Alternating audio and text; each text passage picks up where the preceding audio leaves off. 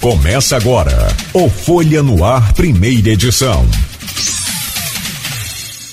Quarta-feira, 8 de setembro de 2021. Está começando aqui pela Folha FM 98,3, emissora do grupo Folha da Manhã, mais um Folha no Ar. Hoje no programa temos o prazer e a honra de receber aqui o professor historiador Arthur Sofiati. Ele vem para falar com a gente sobre vários assuntos aí dessa. Estava é, é, até lendo aqui agora os líderes mundiais que usaram aí a, né, a, a justiça né, como o único problema do país e que a, acabou terminando tudo muito mal. Sofiati, é um prazer recebê-lo aqui. Seja bem-vindo aí ao nosso Folha no Ar mais uma vez, sempre muito bom recebê-lo. Bom dia. Bom dia, Cláudio. Bom dia, bom dia, ouvintes. Obrigado novamente pelo convite. É um prazer aqui estar com vocês conversando sobre esses temas tão palpitantes da nossa vida municipal, estadual e nacional. Então, vamos começar pelo. Você já deu a pauta aí, já é, ordenou ela. Vamos começar pela municipal é, oito meses completos do governo Vladimir Garotinho. É, como é que você avalia esses oito meses? Nota de 0 a 10 e por quê? Olha, eu dei sete na última avaliação. Né? Eu acho que eu vou continuar nesse, nessa faixa aí, mas baixando para seis e meio porque eu acho que de lá para cá eu, não aconteceu o que a gente podia esperar de um avanço maior no, na política atual do, prefeito municipal, na medida em que eu não, não vejo assim grandes mudanças, significativas mudanças, levando-se em conta apenas que o que, o que é que tem se pedido? Não, não do governo propriamente, mas o que é que tem sido colocado em pauta?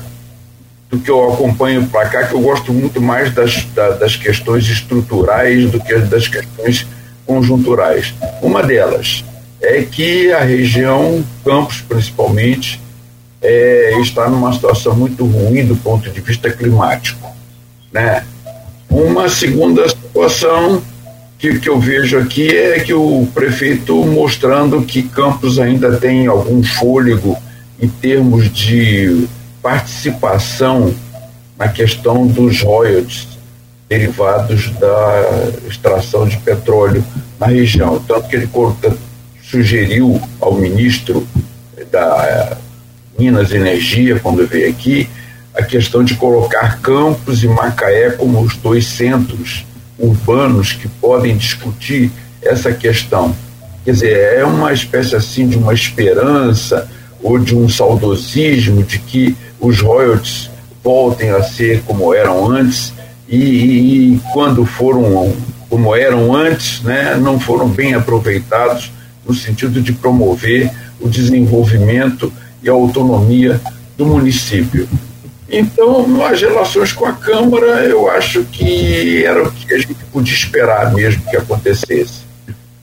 É, e no mais, não vejo assim grandes mudanças. Eu, eu faço um elogio a ele na condução da, da crise, da crise é, sanitária né? Acho que não tem sido nada de muito extraordinário, mas também tem, ele tem se comportado como a gente espera que se comporte mesmo. Então, é o que eu posso falar mais ou menos a respeito do que eu tenho acompanhado e que não tem me motivado muito interesse, não, no momento, não tem. É, e acho que uh, o governo tem, desde 25 de abril, tá foi, teve início a novela do Código Tributário, com perdas de, perdas de maioria, é, tinha uma maioria fugada, deixou, deixou de ter, é, grupos aí na, de oposição né, conseguindo movimentar seus vereadores contra a proposta, tanto o grupo de Rodrigo Bacelar, é, deputado estadual eleito, licenciado para ser, ser secretário de governo Cláudio Castro e mais recentemente Caio Viana também conseguindo ali é tirar da, da soma do governo dois vereadores dos três do PDT. Como é que você vê é, essa novela do Código Tributário nesse arranjo das forças políticas locais, Sofiati? Olha, primeiramente, eu acho que a questão tributária é sempre uma questão que divide. Né? É sempre que divide porque é, é bastante antipático né? aumentar tributos. Para quem depende de voto do cidadão, é bastante complicado. E divisão dentro da Câmara, né? uma parte a favor, outra parte contra, é de se esperar sempre que isso aconteça é se esperar que um derrotado nas urnas volte de alguma maneira na oposição. É de esperar que haja oposição também dentro, dentro do, do governo, dentro da Câmara Municipal. Então, eu não vejo que isso seja nada de anormal.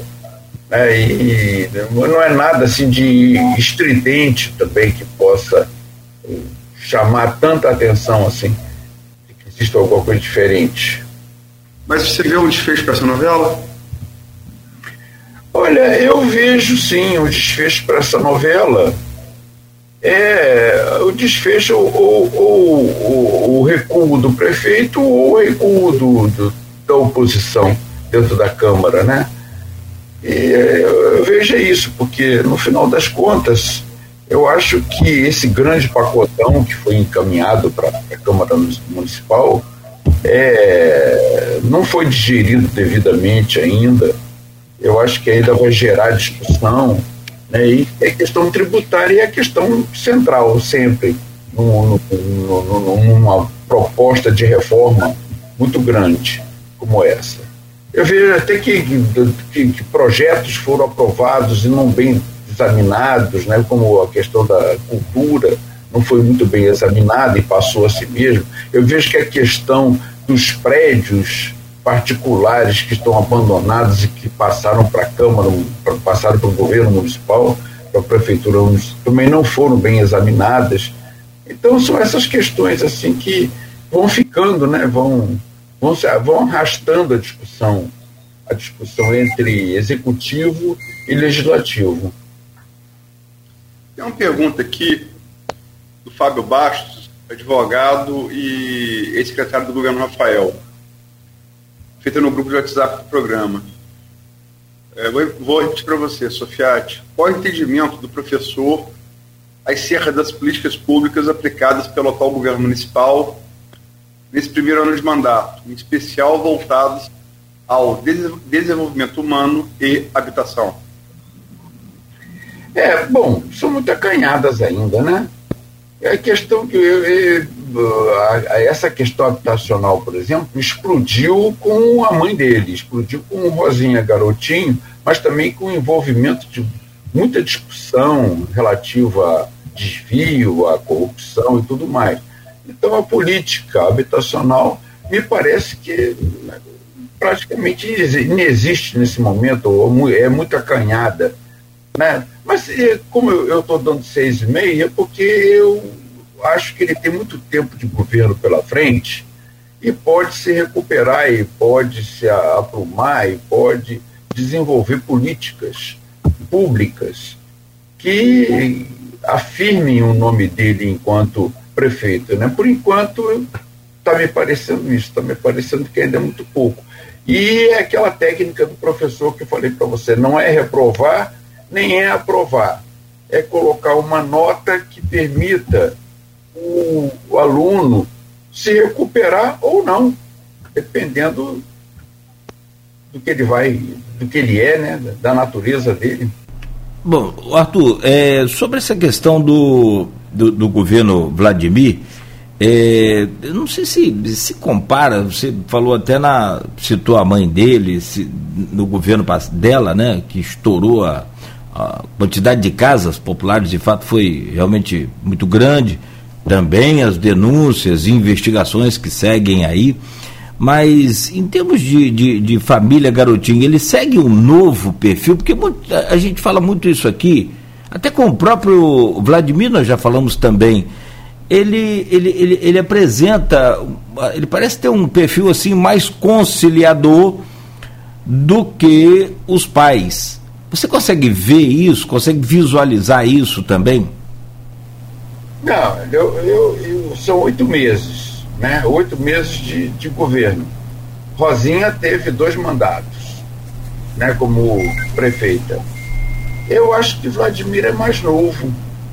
Eu acho que Vladimir recolhe a experiência dos pais. Eu acho que essa, essa postura de confronto, essa postura aguerrida, não cabe muito mais, embora a gente esteja vendo isso no, no governo federal. Uhum. Então, essa prudência dele, ou essa serenidade maior dele, não é de se estranhar também.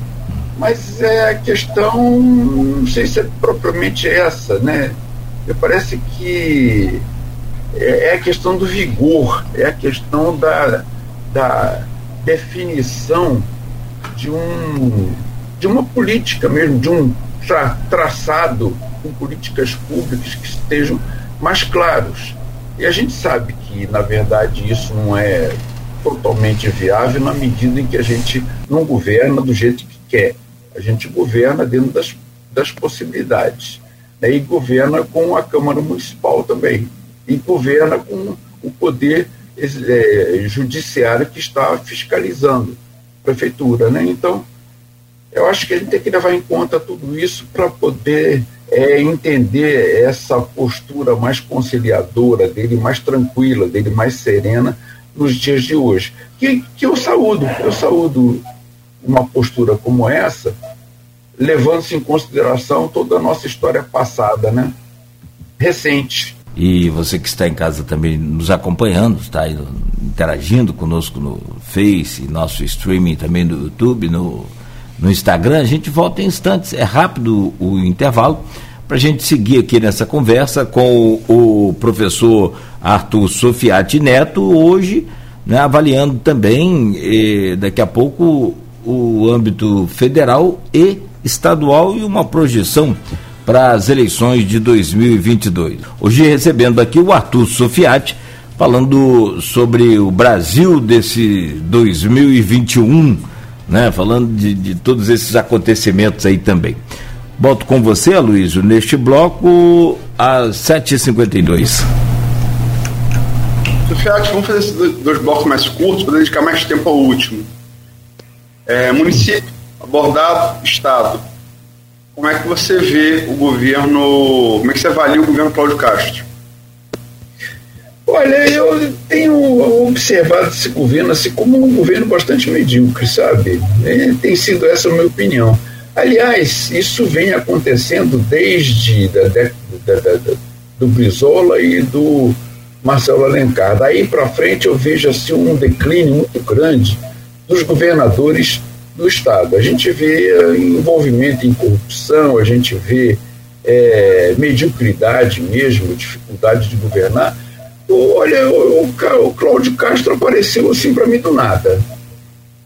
É um vice obscuro e que de repente é, é, galga o poder, ganha essa ascensão em função do impeachment do Witzel e, e governa, mas não, não, não, vejo, não vejo assim uma pessoa que tenha firmeza, uma pessoa que tenha políticas públicas definidas.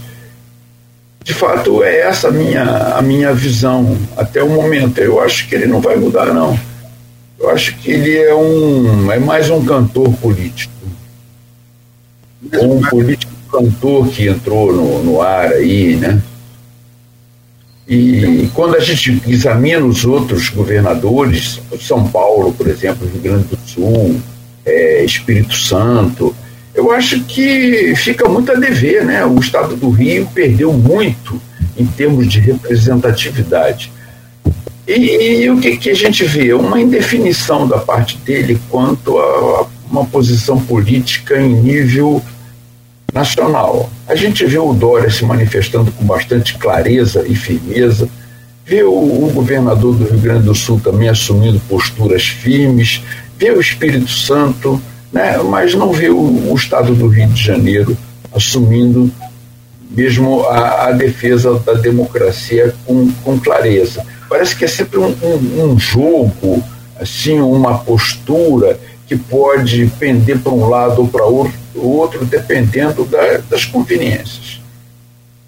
É, muito se fala em, em afinamento do governo Cláudio Castro com Bolsonaro, mas não está fora do radar, por exemplo, que, que Lula, apesar da, da aparente, do aparente afinamento ideológico com o Freixo, é, Marcelo Freixo, que saiu do pessoal para para se candidatar a governador pelo PSB e também com o Rodrigo Neves, ex-prefeito de Niterói pelo PDT, mas não se descarta que Lula, por exemplo, possa ter outro palanque no próprio Cláudio Castro, né? É, é, bom, é. Pelo prefeito do ex-prefeito de Maricá, Coaquá, né, que é o nome forte do PT Fluminense, bem recebido, pela, pela, pela deputada Zeidan, inclusive o Rodrigo Bacelar estava junto. Como é que seria essa fala de fruta aí da, da política fluminense? Bom, aí bom, eu vejo que o nesse momento, tem que fazer, de fato, acordos, tem que tentar articular né, é, palanques, é, até porque ele tem que voltar com outro tom agora. Ele já, ele já entrou como Lulinha Paz e Amor na, década, na primeira década do, do século, e agora, depois de tudo que aconteceu com ele, né, em termos de denúncia de corrupção, prisão, processo, e mais ainda a vitória do, do a vitória a vitória da, da direita, eu acho que de fato ele tem que fazer as articulações, como no final das contas Dilma também articulou quatro, quatro palanques no Rio de Janeiro e participou de todos eles, né? Deu apoio a Crivella, deu apoio aos outros candidatos. Então, eu acho que isso é normal que aconteça. Mas a definição fica mais para frente. A definição de que linha ele pode tomar. Eu não, eu não vejo, sinceramente, eu não vejo a possibilidade de Cláudio Castro se reeleger ou é, talvez eu ocupar um cargo qualquer na Assembleia ou no, no, Senado, no Senado não, no, na Câmara dos Deputados, mas não vejo que ele tenha assim pela frente uma carreira política, né? que ele seja um animal político. É, você não acha que as pesquisas estão dando, dando a ele um, um competitivo. Você não acha que pode acontecer com ele, por exemplo, o que aconteceu com o Pezão em 2014? É, pode ser. Pode ser, mas é, pode ser assim como o Witzel também foi uma grande surpresa para gente, né? Mais pela, pelo fracasso dos políticos do Rio de Janeiro do que propriamente pela, pelas qualidades dele. Então, isso pode acontecer. Mas é aquilo que eu, que eu digo, né? Eu até pedi para falar hoje, não ontem, exatamente por isso, lidar com o que acontece, com os fatos que reais e não com, que, com as possibilidades. Possibilidades nós temos muitas, probabilidades menos, realidades assim concretizadas menos ainda. É, eu, eu, eu, parto de uma, de, uma, de uma projeção de realidade estatística que são as pesquisas, né? É. Mas que podem mudar bastante em função do, do, tempo, né? Que, e podem até no momento mesmo enganarem. Assim como a gente podia imaginar que o Witzel subisse, né, de repente, assim, teve uma ascensão vertiginosa no final da campanha dele, praticamente. Né? Então, venceu os políticos tradicionais, aqueles que já tinham experiência, e ele acabou se revelando assim, um, um, uma decepção também. Agora, e as promessas que o Cláudio Castro fez em visita aqui mês passado a Campos? Olha. É, só para enumerar, por favor. É, posto de Guarulhos, novo, novo é, posto bombeiro ali na Baixada Fluminense, é, retomada das obras da, da ponte da integração né, entre São Barra e São Francisco e o novo restaurante popular para Campos em Guarulhos até novembro. É, eu acho que as coisas menores podem sair. sabe? O restaurante popular, corpo de bombeiro, né? Acho que pode sair. A ponte eu acho que não sai, não. Essa ponte eu acho que mais uma vez vai encontrar obstáculos pela frente e vai acabar não saindo. Parece que existe alguma coisa com relação a essa ponte, assim, que é difícil, né, que haja todo um, um uma concertação para que essa obra seja construída, seja concluída. Então, eu acho que chegar num município ou em municípios do interior e fazer promessas, depois vou embora, bom, não é uma coisa muito difícil, né? E eu acho que esquecer isso também, ou haver cobrança quanto a isso e não cumprimento dessas cobranças, eu acho que acontece também, que é normal também acontecer nos governos municipais, estaduais e, e federal. Por isso que eu não estou acreditando nessa ponte. Estou acreditando que ela saia. Se sair, tudo bem. Se sair, ótimo. Eu acho que vai atender a São João da Barra, vai atender a São Francisco, vai atender a região. Mas eu acho que é uma obra muito grande perto, por exemplo, de um restaurante popular. Eu sei que não quer fazer uma, uma, uma pergunta, mas só para a participação aqui online do, dos ouvintes.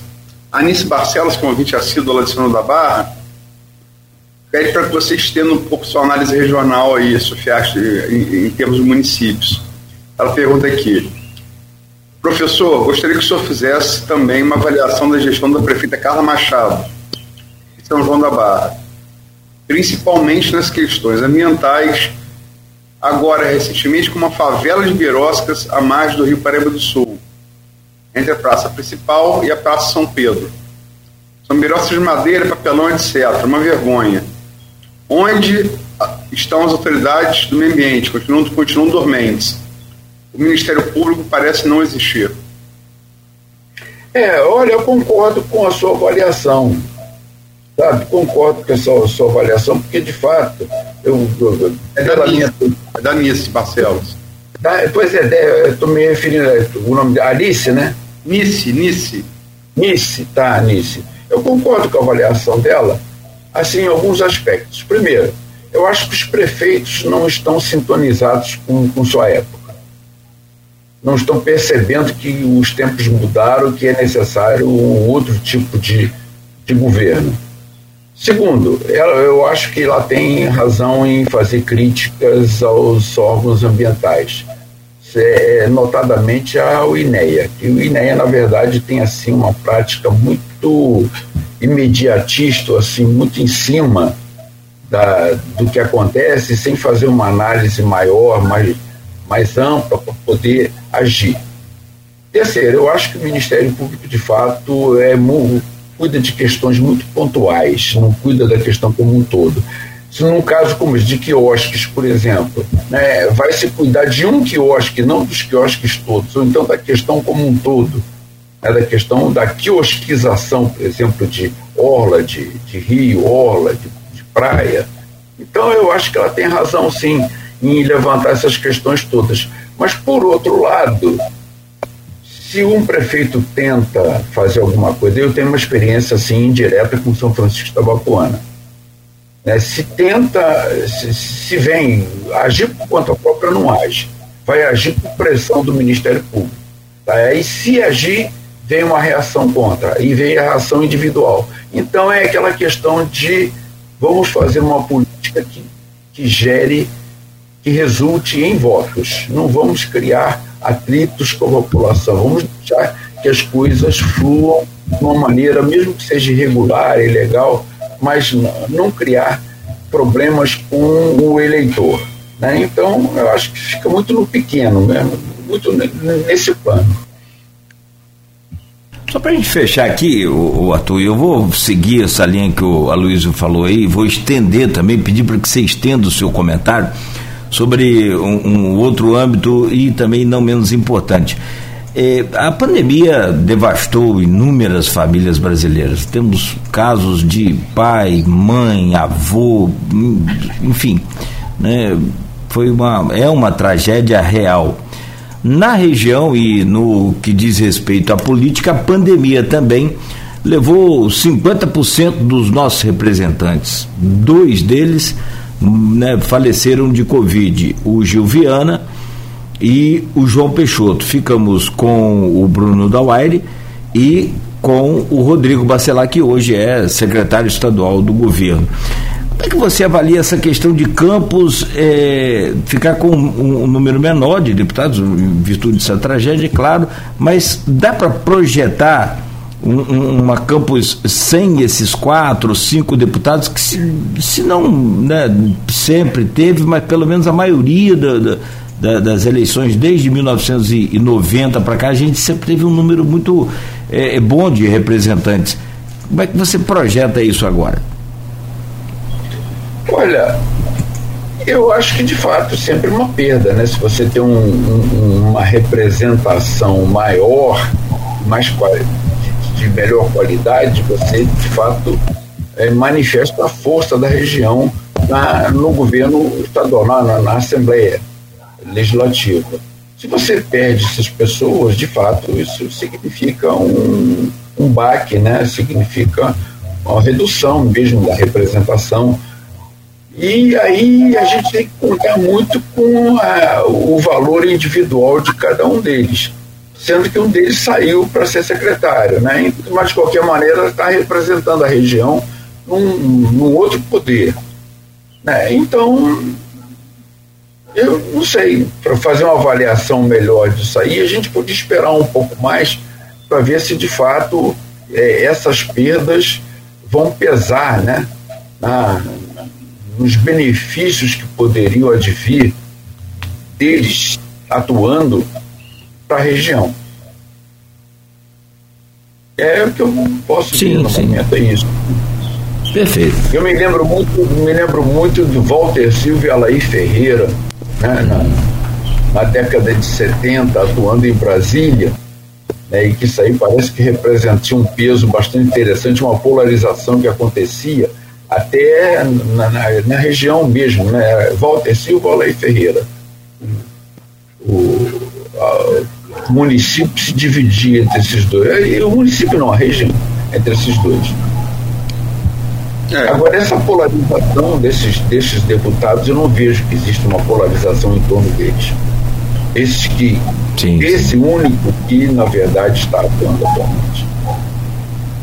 É, Walter Silva era parlamentar de oratória, plano mais nacional, e Alair era aquele deputado que trazia, falava menos, mas trazia mais coisas para a região. É.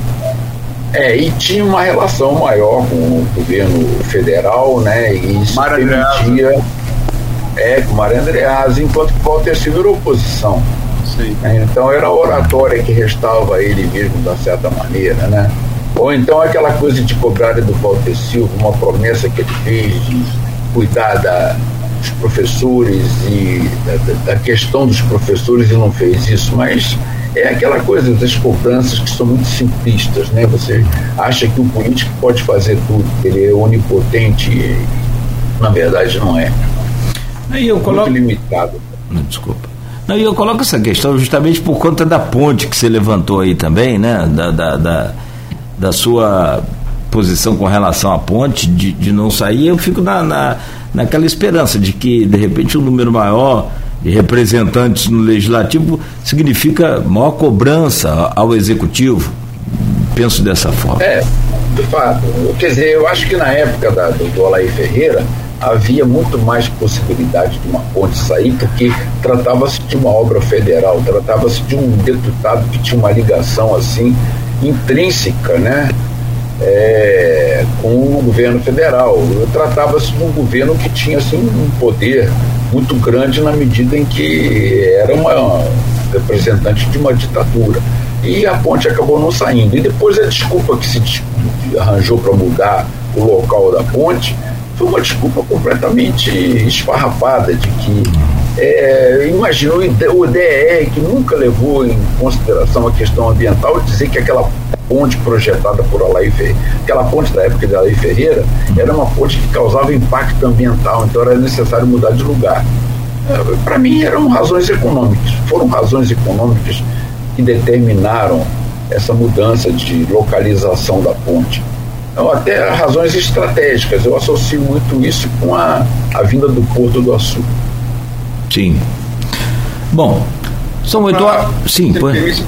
Walter Silva, hum. uma boa definição dele que dá a dimensão do, do status que ele alcançou enquanto parlamentar na, na Câmara Federal, em 1988, é, não, perdão, 89, é, o Ulisses Guimarães, mesmo desgastado pelo governo, pela atuação do MDB no do PMDB à época, hoje MDB de novo, no governo Sarney, é, mas a figura que era Ulisses, né, líder da Constituição, pela qual a gente briga tanto aí hoje, de 88, ele passou em frente à casa de, de Walter Silva e alguém falou, ah, aqui é a casa do, do Walter Silva. Por isso que Maria chegou e falou, grande parlamentar. Fica esse registro aí.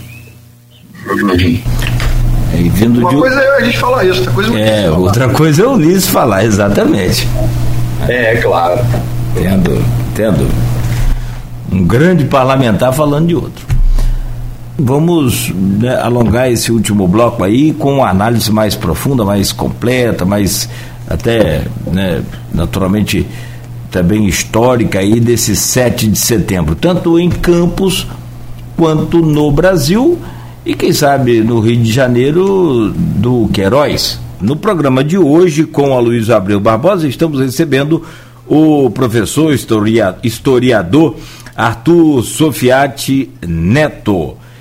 E aqui no grupo de WhatsApp, professor, tem no grupo de WhatsApp do blog Opiniões e também do, do programa, tem uma série de perguntas aqui para o senhor e eu trago uma delas, que é da Adriana Gonçalves, que é professora e também assistente social. E ela aqui diz o seguinte: diante do problema ou de problemas tão sérios como inflação galopante, desemprego, grande número de pessoas na informalidade, aumento da fome, crise de energia elétrica e tantas coisas mais, como explicar a ida destas pessoas às ruas pedindo intervenção militar e demais pautas antidemocráticas? Arthur. Olha, então deixa eu começar primeiro fazendo uma avaliação a respeito do que eu vi ontem e que confirmou, na verdade, o que aconteceu ano passado também. O 7 de setembro é uma data nacional que marca a independência do Brasil em relação a Portugal. É, uma data de todos. É uma data em que pessoas excluídas desfilam também reclamando uma inclusão social. Até aí eu acho que é perfeitamente válido. A bandeira brasileira é uma bandeira de todos, de maneira desigual, mas é de todos. Né? Então, o que eu vejo é que o Bolsonaro, nos, nos, nos dois 7 de setembro, que ele está no governo, e mais é, três, né? Em três, e mais no de ontem, particularmente, transformou a dar uma data nacional numa data pessoal, numa data voltada para ele, numa data voltada para suas reivindicações, para suas posturas é, golpistas, né? E para o grupo dele. Então não é mais uma, é uma data que excluiu os demais, assim, mesmo não tenha excluído assim, o, é, fisicamente, excluiu essas pessoas de uma forma política. Então eu vejo que, de fato, tudo que foi dito ontem lá, tanto em Brasília quanto em São Paulo pelo presidente, é alguma coisa que não, não condiz com a realidade que nós vivemos mesmo. A Adriana, você, Adriana, apontou bem, quer dizer, nós estamos vivendo uma questão sanitária grave, né, que está sendo mal resolvida exatamente por incompetência e incapacidade e até interesse mesmo do governo federal no seu negacionismo, nas suas articulações é, relacionadas à vacina, que são articulações é, ou erradas ou então mais assim voltadas para a corrupção. Primeiro isso. Segundo, eu acho que está havendo há um desemprego muito grande no Brasil, né? Há o, o a inflação está alta, a, a cesta básica está cara. Nós temos uma crise hídrica e energética que não vai melhorar. Né? E aí o, aquele discurso, os discursos que o presidente fez estão fora dessa realidade. Quer dizer, ele não, não está atacando isso em momento nenhum, nem no cercadinho dele, né? Nem na, na, na, em rede nacional, nem quando ele faz um pronunciamento oficial. Essas questões não entram. Então, parece que entra um Brasil que não existe para ele, um Brasil que está enfrentando uma ameaça, que eu não sei que ameaça é essa, uma ameaça é uma internacional, é algum país que está querendo invadir o Brasil, é uma ameaça interna, existe algum grupo que está tentando tomar o poder, dar um golpe de Estado, então eu vejo que a grande ameaça é ele. Quer dizer, se ele, se ele reclama de, de, de que há tantas dificuldades que ele não pode governar, sim, ele não pode governar, ele que está criando todos esses empecilhos para ele mesmo. E está sendo um fracasso, é isso. Quanto presidente, eu acho que tem sido o, é, o pior presidente que o Brasil já conheceu em toda a história da República. Velha e nova. E novíssimo. Eu ia te perguntar isso. É, dependência, né? Vamos botar aí os dois imperadores no. Os dois imperadores e o, e o, e o, o Bonifácio, tutor do, do Dom Pedro II. É, você acha que, contando eles, é, é o pior governante que o Brasil teve? Olha, a gente podia até levantar a questão de Dom Pedro I, que na verdade a, assumiu a, a monarquia né, é, por um golpe. Era assim, ele tinha uma, essa tendência, toda essa história dele de de monarquia absoluta que ele trazia de Portugal, que ele trazia na família dele. Então ele assumiu assim, agitou bastante e acabou acabou abdicando em nome do filho dele. Né? Então, de uma certa maneira, ele seguiu a Constituição que ele mesmo impôs através de um grupo de trabalho que acabou é, suplantando a Assembleia Constituinte de 1920, 1823 e que estava fazendo a Constituição e acabou sendo dissolvida.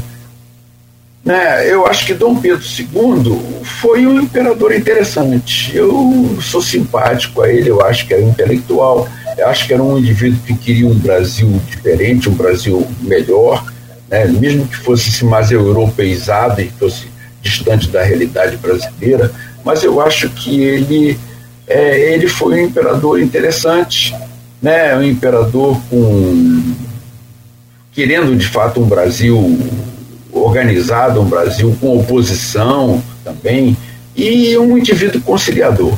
Né? vejo que aí depois vem um golpe, um golpe militar e que proclama a República. Quer dizer, a Constituição previa que podia haver mudança de governo desde que isso fosse aprovado. Quer dizer, não houve isso, houve um golpe de Estado mesmo. Daí para frente eu vejo dois presidentes, assim, um meio mais ou menos hesitante e o outro forte, que foi o Floriano Peixoto. E houve todos os presidentes daí em diante, inclusive Getúlio Vargas, né, que deu dois golpes, na verdade. Acho que até Getúlio Vargas, todos eles tiveram altos e baixos. Mas a gente ver mais os altos. Eu não sei se a gente vai poder ver algum alto em Bolsonaro quando ele terminar o governo dele de, de, uma, de alguma forma, ou renunciando, ou sendo defenestrado por um impeachment, né, ou perdendo as eleições. Não sei, eu acho que a gente vai ter uma imagem, uma imagem bastante negativa dele. E no momento o que eu posso falar, diante do que ele está fazendo, eu, eu não conheço presidente que tenha sido mais desastrado do que ele. Não é só apenas desastrado, mas também nefasto, como ele. Sofiati, é, a gente sabe, quer dizer, você melhor que a gente, que a história é um processo, né? Era um processo. É, não há como você é, analisar a ascensão do nazismo, do, do, do, fascismo na Itália, do nazismo, do nazismo na Alemanha, depois da Segunda Guerra Mundial, sem ver a conjuntura desses dois países, a conjuntura da Europa do pós-Primeira Guerra Mundial, né? É, o ressentimento, é, até certo ponto justificado, dos alemães pelas multas pesadíssimas que a Inglaterra e França impuseram a ela, a Alemanha, por ter causado a Primeira Guerra Mundial. Né? É, inclusive, seu, seu colega, o, o, Harari, ele escreve no Sapiens que é, a grande causa da Segunda Guerra Mundial foi ressentimento. Né? Não foi nenhuma causa econômica, contrariando aí a, a, os, os, historiadores marxistas. Né? Foi ressentimento, foi uma, causa subjetiva, na visão dele, Harari, e o Val Noah Harari. É, o que você acha que caracteriza o bolsonarismo? E é, foi difícil olhar para os alemães é, depois de conclusão da guerra, né? Foi difícil. Eles mesmos, eles mesmos tiveram que se reinventar. O que se acha que vai ficar pós-Bolsonaro? Seja por impeachment, seja por, por, por, pelo voto, seja por renúncia, que eu, que eu acho muito provável. É. Bom, o que, que vai ficar? Eu acho que vai ficar, primeiro, uma, uma avaliação, porque aí a história não se faz por conta própria. Na verdade, quem faz a história são os historiadores. Né? Então, eu acho que vai ficar, assim, uma imagem mesmo bastante negativa, né? Assim como ficou, por exemplo, a imagem do Médici, por exemplo. É, não ficou uma imagem das melhores, embora eu entenda que o Médici tenha sido muito mais comedido do que o Bolsonaro. Não tenha sido boquiroto como ele, né, de falar tanta bobagem junta, de ser tão ofensivo. Então eu acho que do Bolsonaro fica uma imagem ruim. Ele, ele, ele constrói e que isso vai ser registrado pelos historiadores. Né? É, vejo que uma diferença significativa entre Bolsonaro e Hitler, por exemplo, embora eles tenham semelhança também, possam ter essa semelhança.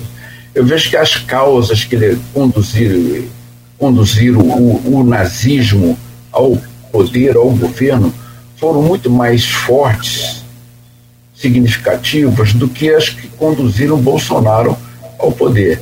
Quer dizer, ou bem ou mal, Hitler viu uma Alemanha arrasada, viu uma Alemanha humilhada, viu uma Alemanha ressentida, né, que tinha que se vingar e que tinha que se afirmar diante do mundo. E, de fato, ele conseguiu isso, ou bem ou mal, conseguiu isso.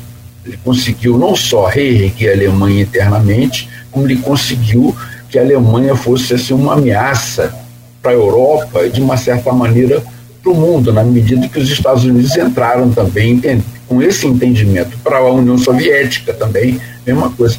Agora, Bolsonaro, eu pergunto, o, o, o que, que aconteceu? O, qual é a causa dele? O, o que, em que, que ele pode se apegar para poder dizer que ele, o governo dele se justifica? Ele vai dizer que foi a questão da corrupção? Foi, ele apelou para isso, né? A corrupção do PT, a corrupção das esquerdas, é, a, a, condução ruim né, da questão econômica nos governos do PT e que é um projeto de direita para moralizar o Brasil. Mas é um projeto extremamente confuso. Convenhamos, é confuso, contraditório. É, e, e, na verdade, não, não está evitando os males que foram, que motivaram, que alega que motivaram a sua ascensão ao governo. Então, parece que as coisas não mudaram tanto assim, e a gente tem uma coisa bastante nova. Porque a gente pode dizer que com Hitler ele teve uma coisa bastante nova. Condena, condenando, é claro que eu, tô, eu aqui não estou fazendo defesa de Hitler, não estou fazendo elogio nenhum ao governo nazista. Né? Mas estou mostrando que, de fato, houve, parece que mais competência em ser golpista. Mas competência e coerência interna em ser golpista, né? Quer dizer, pelo menos Hitler tinha os intelectuais orgânicos, assim, assim como Getúlio Vargas. Quem que Getúlio Vargas deu dois golpes.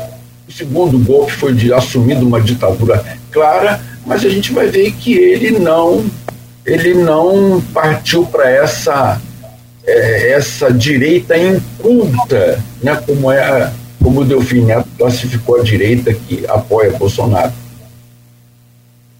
Di, direita incultural. É. Direita incultural. Agora, artigo da Folha de São Paulo, logo ali em 2019. É, é pois é.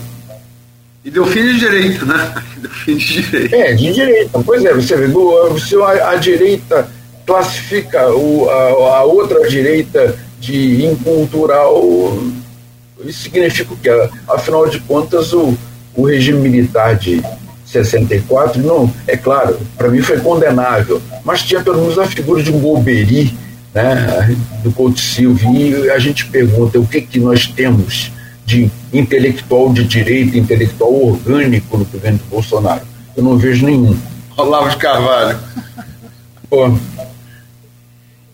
Comparar com o Goberi não dá, né? É, não dá. Goberi, eu vou ficar com a definição do Goberi dada por alguém de esquerda. Glauber Rocha, cineasta.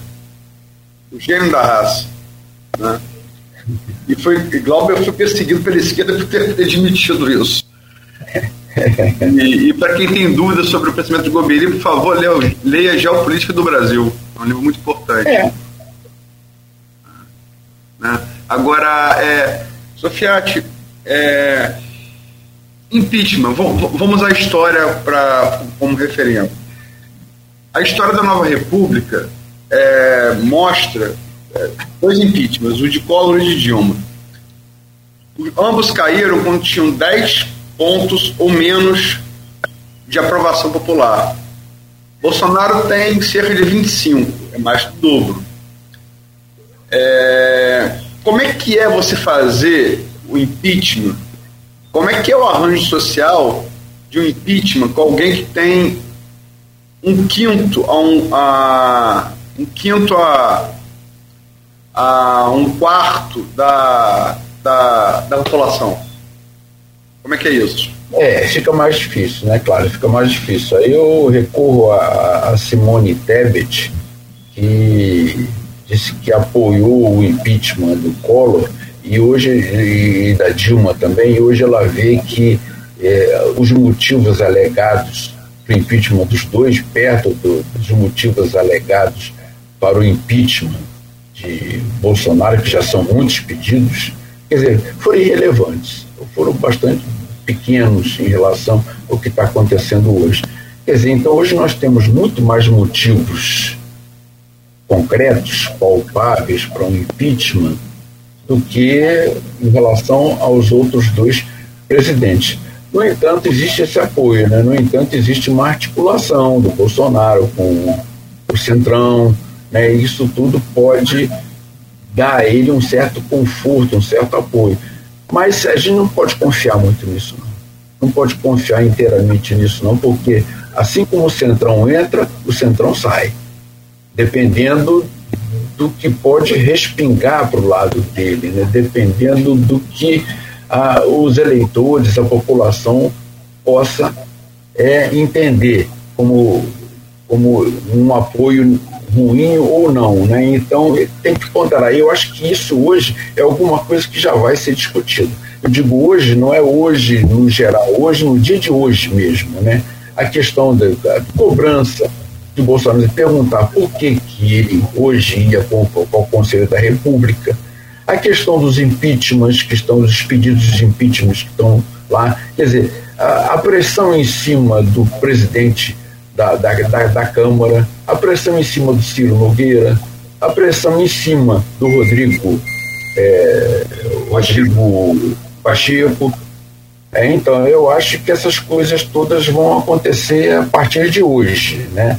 Para saber, diante de tudo que aconteceu, o que, que o, o Supremo vai fazer né, diante da, da, das, da, das arruaças promovidas pelo Bolsonaro ontem, diante das declarações que ele fez ontem, né, com relação ao Alexandre de Moraes, principalmente com relação ao Supremo. É, é, tem, é, você falou umas coisas importantes. O, o Fux vai, vai se pronunciar hoje em nome do, em nome do Supremo. E como eu disse, é, até o discurso de Brasília, a resposta ia ser uma. Depois do discurso de São Paulo, a resposta vai ser outra. É. é o Ciro Nogueira, coitado, deve estar igual barata voa. É. Ele era do Centrão, mas chegou a chamar Bolsonaro de genocida, de fascista. Aí estava na CPI da Covid, foi para tentar fazer um meio de campo, né? Tentar fazer um meio de campo político. O governo também é muito desastrado politicamente. E tá, né? É, e o Arthur Lira, uma coisa também. Eu sinceramente a, a, a coisa do Supremo Alexandre de Moraes era um pouco esperada, né? Mas as coisas mais reveladoras para mim no, no, no discurso de São Paulo ontem, a primeira foi, como eu já disse aqui, para mim o real motivo da, da, da, da, manifestação, o medo dele de ser preso e dos filhos serem presos. Então logo ele ia para o foro privilegiado do carro que ocupa. É, e a segunda é, é, é me parece um pouco de desequilíbrio ou de, um, ou de uma dobra de aposta muito arriscada. Porque Arthur Lira, a questão do voto impresso, da PEC, da Bia a impressão de comprovante impresso de voto, é, ela é, rejeitada na comissão, o Arthur Lira colocou em plenário. Abriu até um, um, um, perigoso, não pode dar Bolsonaro. E falou antes que tinha um acordo com o Bolsonaro que qualquer que fosse o resultado ele seria aceito. Né? Que Bolsonaro não ia mais falar sobre isso. E, quer dizer, de lá foi derrotada a PEC, como todo mundo sabe. E de lá para cá, Bolsonaro realmente estava quieto. Só que ontem ele voltou a atacar o voto impresso. Chamou de fraude. Mais importante do que atacar o TSE, ou, a, ou, a, ou inventar é, alguma coisa com torno eletrônico, você não tem. É, nesse, desde os anos 90 a gente usa assim, um, um, um, um único caso comprovado de, de fraude é, ele rompeu a palavra com Arthur Lira. Isso. Que é quem segura sempre, mais sempre de impeachment dele. Ontem parece que estava sendo feito mais dois. Né? Você não achou uma jogada arriscada, não? Ah, é muito arriscada. Aliás, em tudo que ele falou, bastante arriscado. Quer dizer, nesse ponto aí, ele descredenciou o Arthur Lira. Ele já havia feito esse acordo de que aceitar o resultado né, e voltou a mostrar que não aceitou o resultado. Pode ser até uma jogada de um, discursiva, né, oratória, mas de qualquer maneira, é, publicamente é isso. Eu, o resultado é esse, mas eu não aceito. Né? Então, com o Arthur Lira, é isso. Colocar a situação difícil também para o Rodrigo Pacheco colocar a, a questão para o Supremo, que é atacar o Alexandre de Moraes como se fosse ele fosse um indivíduo que tivesse assim brigando com o Bolsonaro por antipatia pessoal, quando na verdade não é, quando na verdade ele cumpre o que foi definido pelo, pelo Supremo. Então ele está ali nessa função. É, então, na verdade, é aquela questão. Parece mesmo um, um elefante dentro da sala. O que, que a gente faz com esse animal? Né? Quais, quais são os próximos passos nossos para tirar esse elefante daqui de dentro? Né? Conter esse elefante que está enfurecido, que está dando patada, coice e tudo. O, o que, que a gente faz com esse indivíduo? Eu quero saber agora, daqui para frente, a partir de hoje, o que, que vai acontecer com o Bolsonaro? O que, que vai ser feito com esse indivíduo? E uma, uma, uma incógnita para mim é a questão das Forças Armadas. Eu quero saber qual é a das Forças Armadas. Eu quero saber se ela, ela é capaz, quer dizer, existem elementos ali dentro que eu acho que são ponderados, capazes de fazer uma avaliação da realidade e, e levar em consideração que não há razão nenhuma para qualquer golpe de Estado. Quer dizer, não há nenhuma questão objetiva que justifique um golpe de Estado sem que as Forças Armadas saiam desmoralizadas. É isso que eu estou vendo. Sim, depois daquele tanque esfumaçante lá, então vai difícil recuperar pois essa imagem. É, aquilo foi um espetáculo dantesco. Aquilo foi um espetáculo dantesco, foi assim uma coisa que mereceu deboche até de um, um, um militar do exército, né? É. A marinha estava um, um tanque poluindo a atmosfera.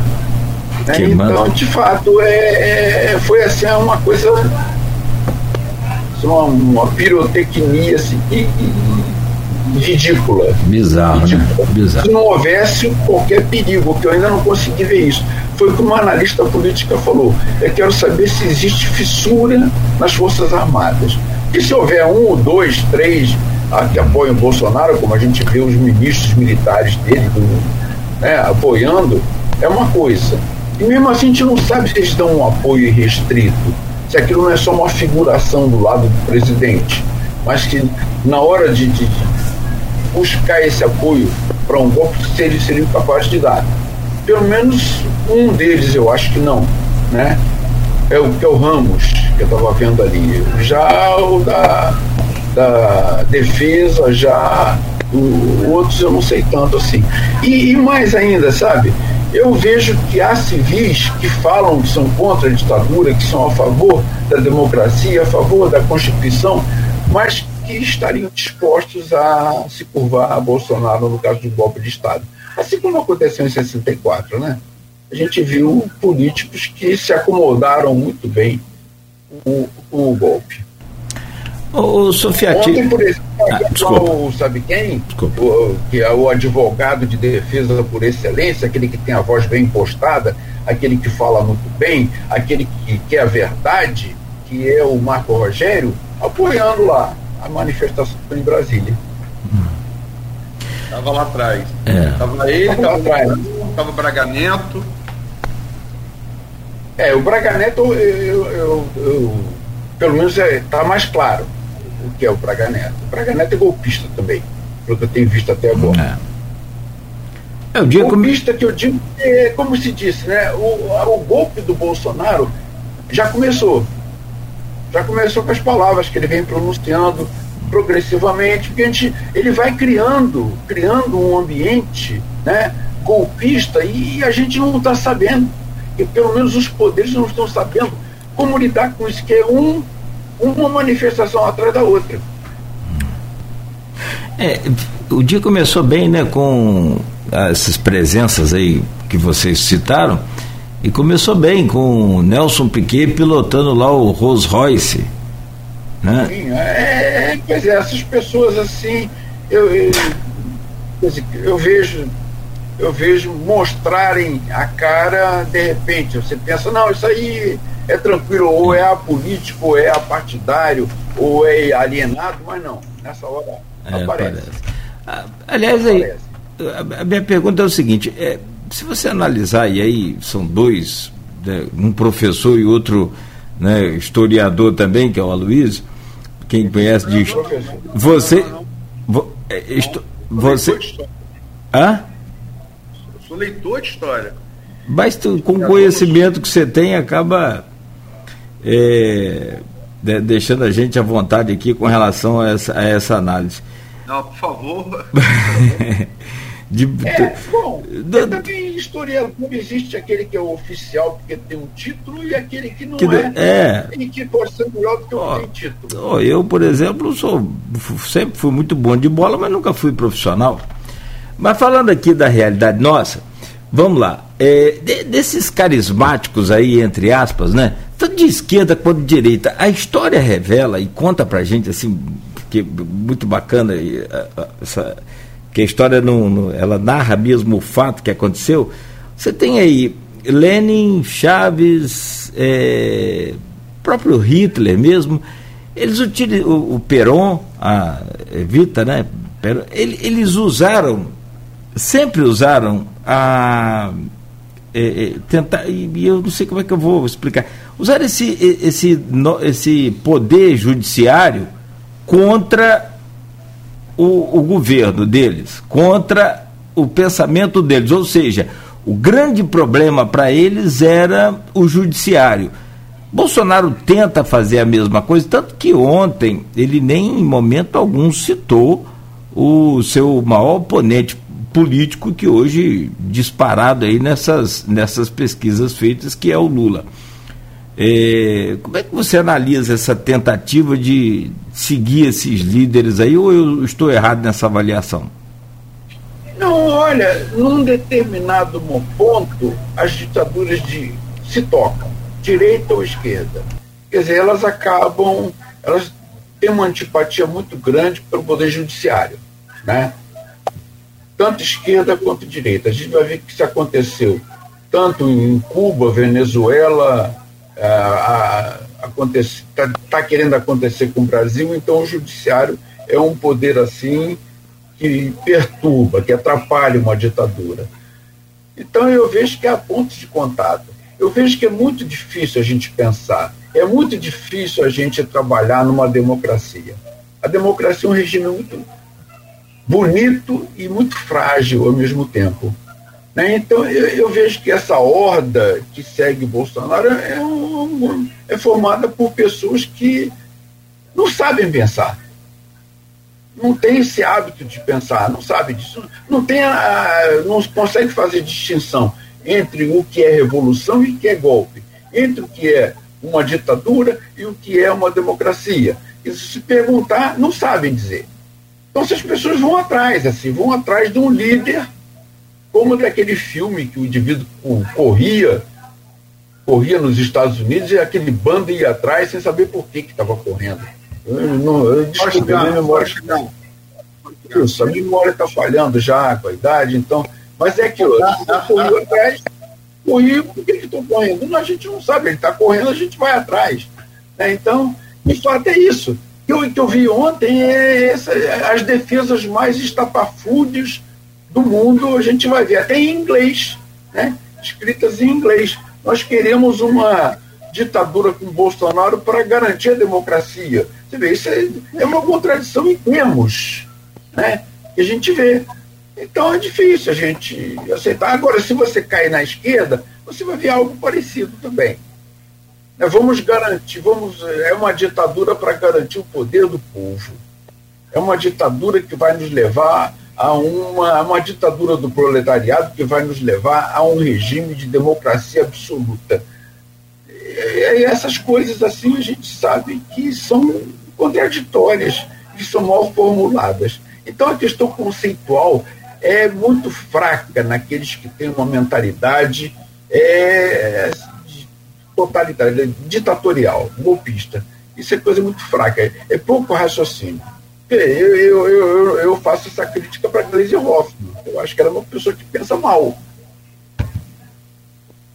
Né? Eu acho que a esquerda tem essa coisa de cortejar, por exemplo, ditaduras como a cubana, ou regimes autoritários como o da Nicarágua, da Venezuela, né? E é, como é que a gente justifica isso? Eu vou, eu vou ficar com esse, essa, esse grupo em detrimento do outro grupo. Eles estão se tocando nos extremos. A gente deve entrevistar aqui na sexta-feira é, o ex-governador e ministro Ciro Gomes. É, candidato a presidente da República algumas vezes, né? E, e pré-candidato a presidente novo, está em terceiro lugar nas pesquisas. Pensando nesse ponto aí que você tocou, na, na você ficou na, na, onde a esquerda e a direita se tocam, e eu colocaria, além da, da aversão ao judiciário, também a imprensa, né?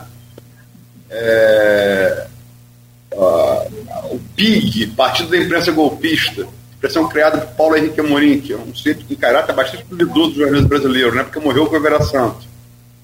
O PIG virou globolixo, né? do PT virou Globo lixo com o Bolsonaro. Enfim, é, é, a extrema imprensa. Enfim, é, Ciro coloca que vê muita culpa no PT, nos governos do PT, é, nós contra eles, né, as fake news usadas contra a Marina em 2014, a própria Marina falou aqui na sexta retrasada, né, claramente aquilo causou um trauma nela, até por ter sido petista, ministra do, do meio ambiente nos dois governos Lula, senadora da República duas vezes, sempre pelo PT, enfim, até sair e querer carreira própria. O Ciro fala muito isso, o Ciro, Marina esteve aqui na sábado retrasada, o Ciro deve estar aqui no perdão, sábado não, na sexta retrasada. E o Ciro, que fala muito isso, deve estar aqui na sexta, na próxima, nessa próxima sexta. Você acha que eles, estão, eles têm razão nessas críticas? Acho, acho sim. Acho porque essa questão de fake news, de mentira, de, de ataques assim violentos, agressivos mesmo, agressivos. Eu acho que a, a Marina sofreu muito com a Dilma por conta disso.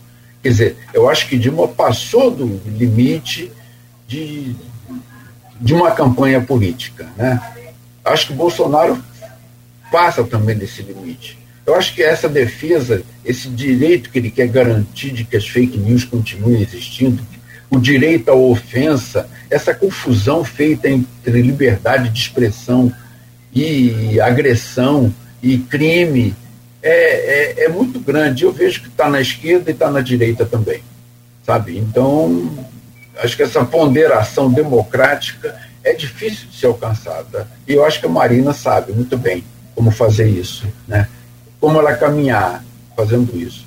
O Ciro Gomes, de vez em quando, passa um pouco do limite também na questão das ofensas, pelo menos, né? Mas é como eu falo a você, é difícil ser um democrata é difícil mesmo, porque você tem que andar no fio da navalha o tempo todo. Né? Então é difícil. É, em relação ao Piquet que, que o Cláudio falou, é, até seu filho aqui comentou, Sofia, Gustavo, a crise econômica transformou Piquet em motorista de carro e aplicativo do Estado. Eu acho que o caso de Piquet, eu não sei se, se você vai concordar comigo, mas é. Eu falei, eu, eu, o Harari coloca o ressentimento como uma grande, como uma grande causa da Segunda Guerra Mundial, que foi, não é pouca coisa, foi o maior conflito armado da história humana, que mais matou gente na história humana. É, o ressentimento é uma coisa que está muito presente, parece estar tá muito presente, presente, também no bolsonarismo, ainda que sejam as mesmas causas, né? O Brasil não passou uma Primeira Guerra Mundial, não foi humilhado por ninguém em campo de batalha e nem pela, pelos termos do amistiço, né? como foi o caso da Alemanha. É, enfim, mas é, é, é, Piquet sempre foi ressentido de ter sido um grande piloto, ter campeão do mundo, mas em termos de, de torcidas e de talento, por toda a crítica internacional, foi suplantado por Senna. A própria música tema da vitória que ficou, imortalizada com cena foi porque era para quê? Né? E, e, você vê, por exemplo, o Paulo Guedes é um ressentido na academia e, na, e, e enquanto economista mesmo, a turma que criou o Real.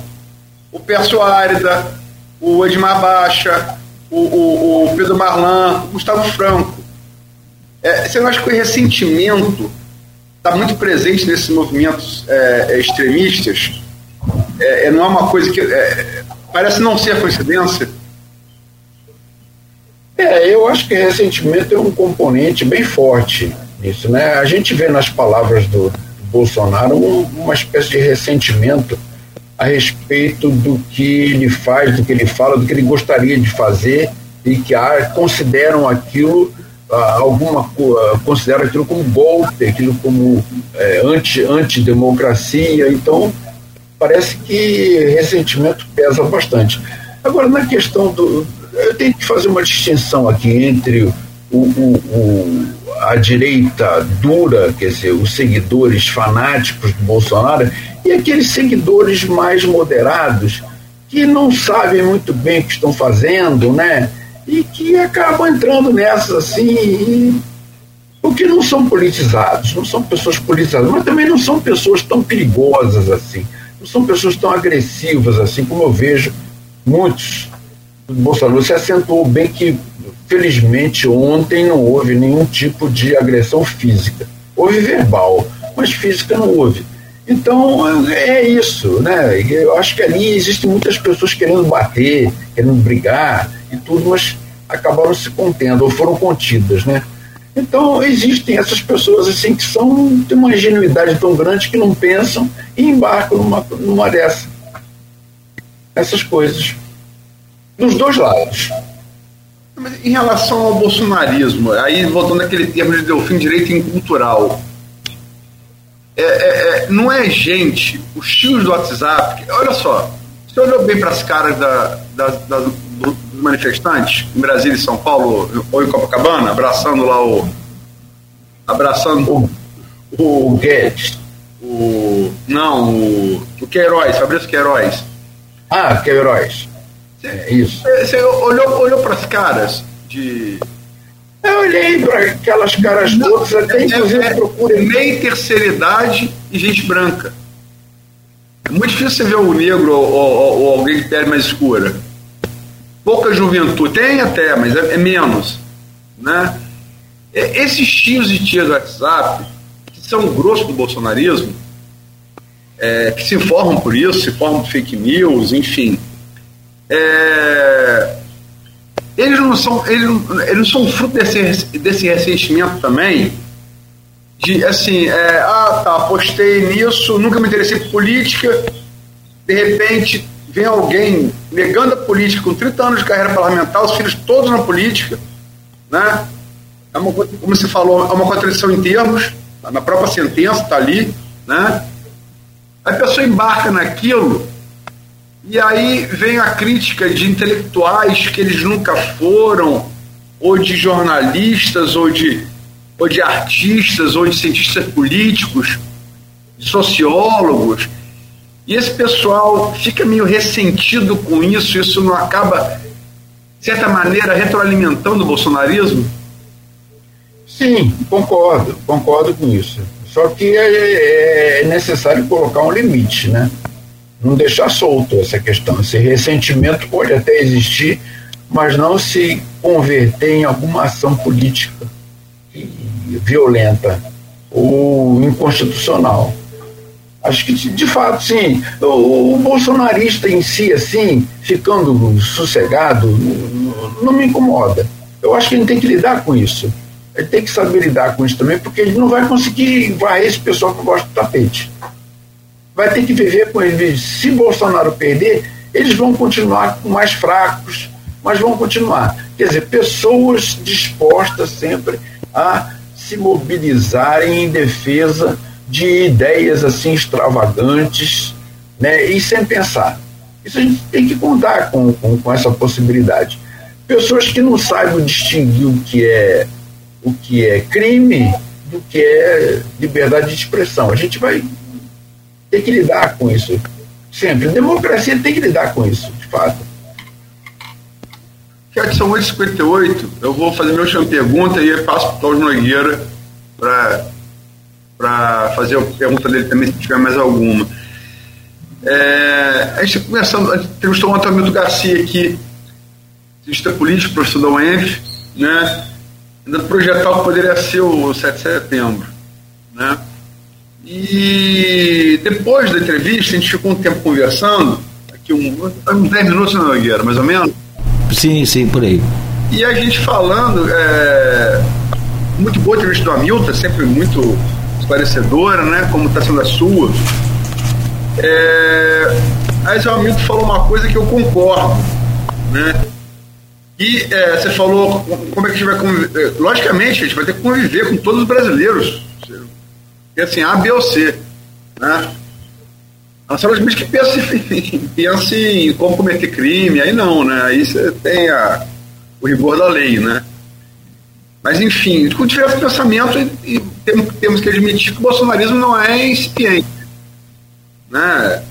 É um quarto um quinto da, da população. Né? Não é incipiente, não é. Isso não é no, no lugar do mundo. Mas é que, é, vamos colocar que as pesquisas de hoje se confirmem e Lula se eleja presidente. Na é lógico, falta um ano para a eleição, né? tem muito tempo água para correr. a crise está longe de acabar com a eleição de Lula, você não acha não? Olha, acho sim, porque você não pode sair de uma situação de crise assim e mudar completamente. Mas acho que duas coisas a gente tem que levar em consideração. Primeiro, o Lula vai querer mostrar que não é o que dizem, que disseram dele o tempo todo, o que dizem dele ainda, que não é, que não é ladrão. Né? Vai querer demonstrar isso. Segundo, ele vai querer mostrar que ele é muito mais competente do que o Bolsonaro para governar. E na verdade é mesmo, né? E eu acho que pelo menos ele não causou tanto, tanta confusão, falou tanta besteira como o Bolsonaro fala. Então, por essas duas razões, eu acredito que a gente vai poder viver melhor com Lula do que com, com Bolsonaro. Isso não significa declaração de voto. Significa uma análise que eu estou fazendo. Assim como eu vi, por exemplo, uma pessoa dizendo que a, aqueles que querem uma terceira via, ou aqueles que representam uma terceira via, são bolsonaros disfarçados. Eu não acho que João Dória seja isso. Eu não acho que o, o governador do Rio Grande do Sul seja isso. Eu acho que é um liberal democrático e que aceita a Constituição. pessoas ponderadas. Acho isso. A gente tem que conviver com esses contrários, tem que conviver com esse revezamento no poder, tem que saber lidar com isso. Eu sei que é difícil, eu sei que não há continuidade na democracia. Continuidade que eu digo assim em termos de políticas públicas de um governante em relação ao outro governante que vem depois. Basta ver Trump e o Biden atualmente. Basta ver isso. Né? Então, é, eu acho que de fato é, eu digo uma coisa, eu posso não, não ser muito simpático a Lula, na verdade não foi, mas isso aí é uma questão minha. Né? Num segundo turno, Lula e Bolsonaro é tranquilo, é, é claro que eu apoio Lula, assim como o Fernando Henrique Cardoso falou, faz o mesmo. Se escolhe alija o que é ruim. Seu chat, eu sofri a última pergunta, deixa eu fazer mais uma. Posso, Cláudio? Opa, claro, deve. É... Eu concordo com você, para mim quem diz que quem quer terceira via é bolsonarista é bolsonarista enrustido é um é o petista que criou o bolsonarismo, né? O Lula petista criou o bolsonarismo. E tanto quanto é, tanto quanto está é, produ produzindo fake news, né? E propagando fake news. Agora, a última pergunta. Sem sombra de dúvida, não há, não há um aferidor do período de Lula no governo para do Bolsonaro, dólar, é, IDH, é, é, crédito, é, é, cesta básica, combustível, preço de combustíveis, não há nada que você, que você bolsa de valores, é, que você compare que, que vai dar positivo a Lula, mas tem também que lembrar que Bolsonaro pegou uma pandemia né, em 100 anos, né? Lidou muito mal com ela, né? Mas é pegou, né? E com além, além da, da, das quase 600 mil mortes que deveriam ser bem menos no Brasil, tem as consequências econômicas também. E nada indica que se a gente eleger uma terceira via que tenha, sei lá, Adam Smith de presidente, John Maynard Keynes vice, que o Brasil vai sair de onde está. É, a, a, a retomada deve ser gradual. Né? É, só fazer esse preâmbulo para fazer minha última pergunta. A gente sabe que o Lula foi nas vacas gordas. O que, que ele seria 15 anos depois nas, nas vacas magras? Olha, não sei, exatamente não sei, porque é aquela dificuldade que eu já expliquei para você. Eu lido com o que acontece, com o que aconteceu, não com o que pode acontecer.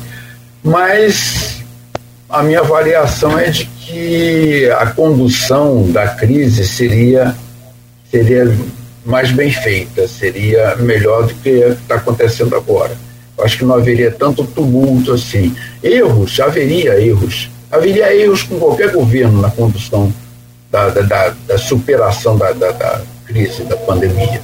Né? Isso haveria. Haveria erros em outros setores também. A gente tem que contar com isso sempre. Agora, nós, o que nós estamos vivendo é assim, uma sucessão de erros o tempo todo, né? E erros, assim, não, erros é, praticados de uma forma é, por vontade própria. Né? São erros, é, não, não são erros que ocorrem a, a revelia de quem está governando, são erros praticados conscientemente. Então eu acho que essa é a diferença que a gente vai ter. É, me parece que, Lula não faria, não conduziria a crise a, a, a crise é, da epidemia dessa maneira. Não me parece que seja. Não posso garantir. Porque, como eu, eu falo sempre, é a minha formação de história, né? Não posso garantir, mas acho que não, não conduziria dessa forma, não. Não, também acho que, só que, só, só que eu só quero dizer que Bolsonaro pegou uma, uma crise que realmente o Bolsonaro alegam isso e não é, não é mentira. Ele, acho que ele piorou. piorou. Não, ele pegou. Ele, ele, ele, tá, ele de fato pegou, mas lidou muito mal com ela. Sim, né? ele piorou. Lidou, é, lidou muito mal com ela. Podendo lidar de uma maneira mais acertada, porque você vai ver, todos os governantes do mundo lidaram mal com a crise. Talvez não a Nova Zelândia né, ou a, e a Islândia também. Coreia do Sul. Talvez não. É, Coreia do Sul. É. Agora, os outros todos tiveram problema. Mas eu não posso dizer assim, ah, eles agiram deliberadamente para criar essa situação. Né? Eles fizeram, erraram, fizeram avaliações erradas, o que a gente, a gente admite que, que possa acontecer com o governante. Bom, 9 e 6 já? Deixa eu só fechar mesmo aqui né, com uma pergunta bem curtinha e, e rápida. Talvez não, não, não seja o tamanho da resposta. Pensando fora da caixa, como diz agora, né? Fora da, da caixinha. Caixinha. É. E se Bolsonaro ganhar? Vai ser uma tragédia. A resposta foi mais curta que a pergunta. Sim.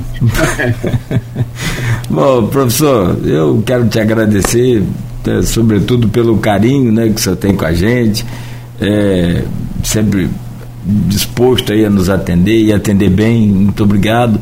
Né, que o senhor tenha uma, uma boa quarta-feira, uma excelente sequência de semana aí. Como sempre, faço coro aqui com vários ouvintes e internautas aqui, agradecendo a Sandra é, a Sandra Maria, também, é, o pessoal todo aqui agradecendo o senhor pela é, entrevista e elogiando pela.